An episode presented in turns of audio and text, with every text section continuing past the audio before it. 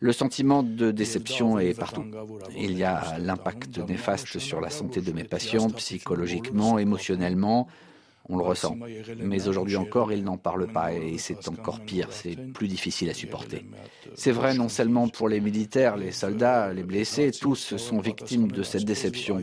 Mais nous aussi, c'est partout.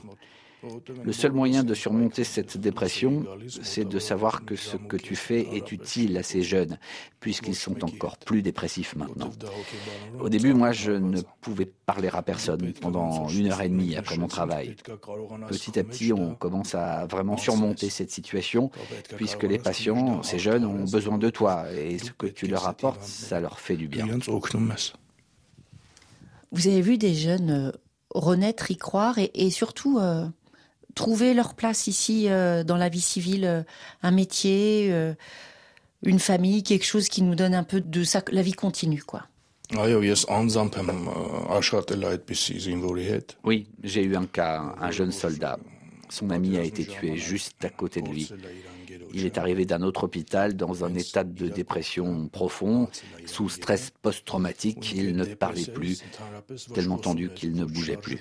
J'ai travaillé avec lui un certain temps, mais il a d'abord retrouvé la parole. Petit à petit, les mouvements, il s'est remis progressivement, il a trouvé du travail et je viens de recevoir une invitation à son mariage. Ça fait du bien de sourire un peu, non?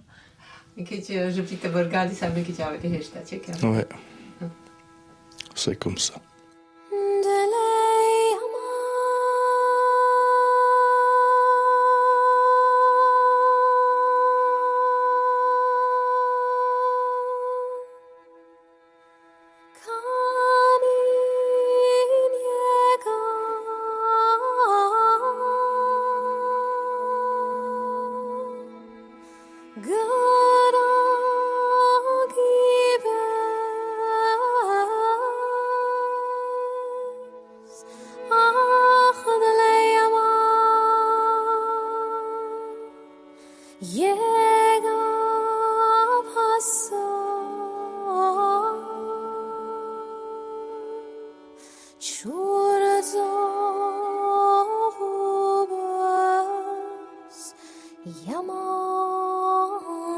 yaman, yaman